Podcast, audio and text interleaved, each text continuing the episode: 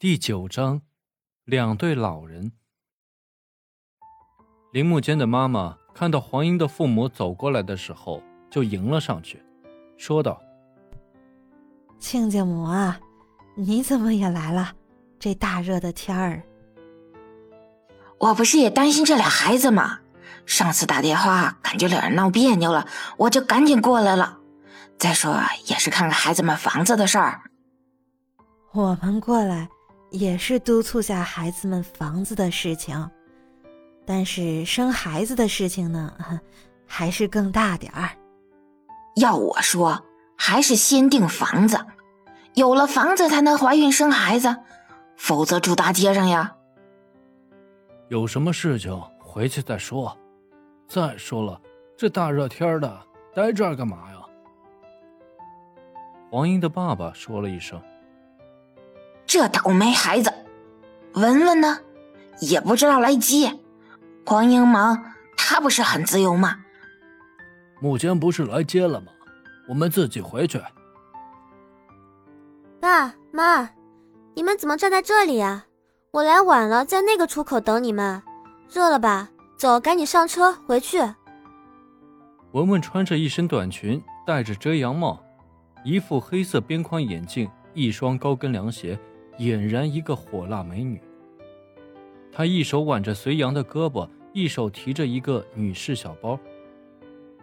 叔叔阿姨，你们好。那天太热了吧？说着，递给了黄英父母一人一瓶绿茶。不好意思啊，我刚才买了两瓶，不知道。转身，隋阳看到林木间的父母，面带笑容的说道。哎呀，走吧，这里太热了，车里有空调。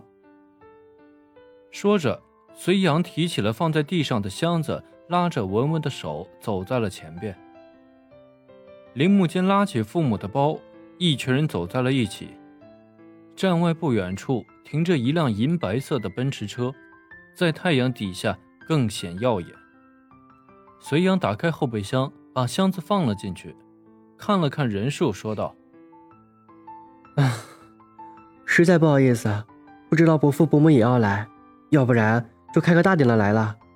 最近查的严，你看我这里最多可以坐四个人。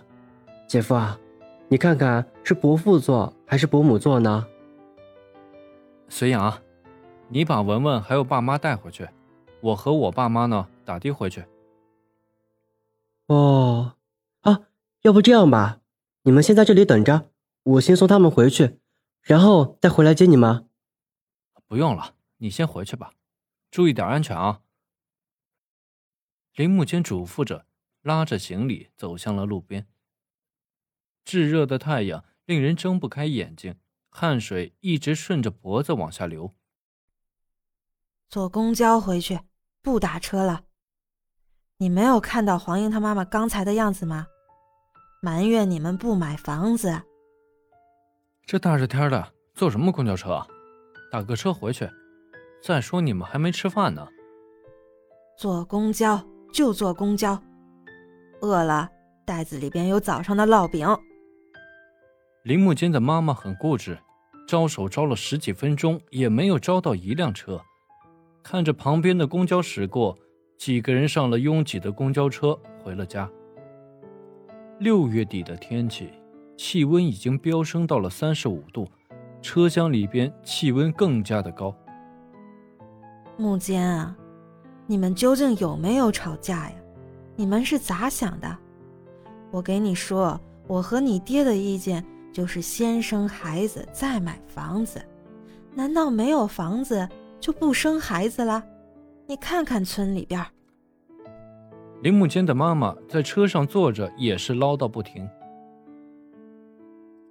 知道了，妈，你先歇一会儿，到家之后咱们吃饭的时候再说这个事情。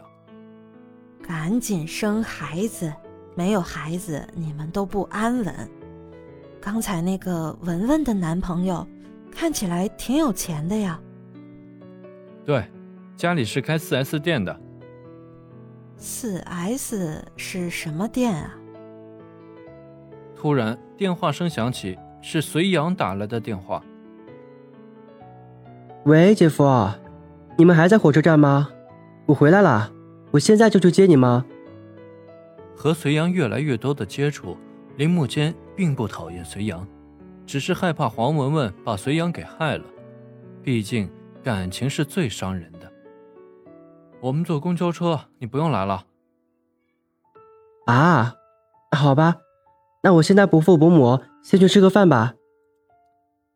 隋阳说着挂掉了电话。再次见到隋阳，黄英的妈妈对隋阳更加的喜欢。觉得这个小伙子真诚善良，人也朴实，又有着殷实的家底。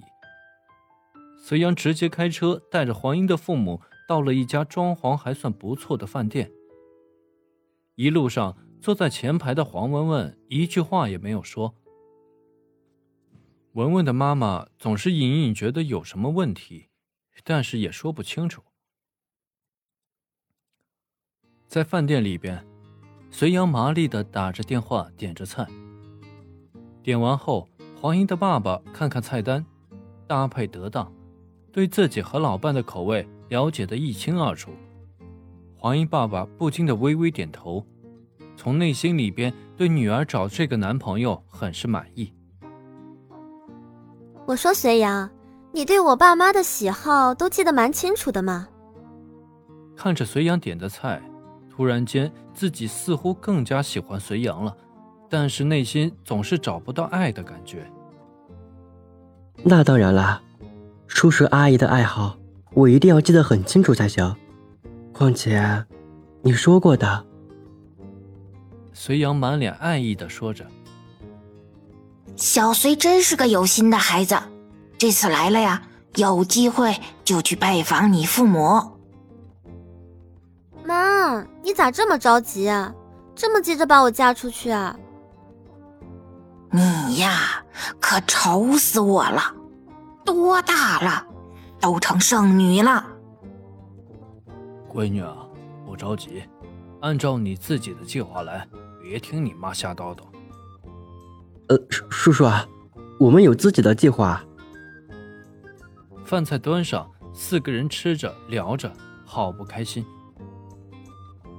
此刻的铃木间正和自己的父母在公交车上热得满身是汗。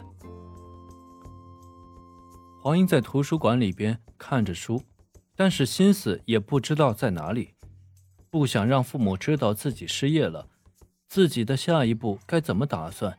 突然间没有了工作的动力，拼命的工作了几年，突然很想休息一段时间，哪怕是一个月。三周来似乎并没有缓过劲儿，还是感觉身心俱疲。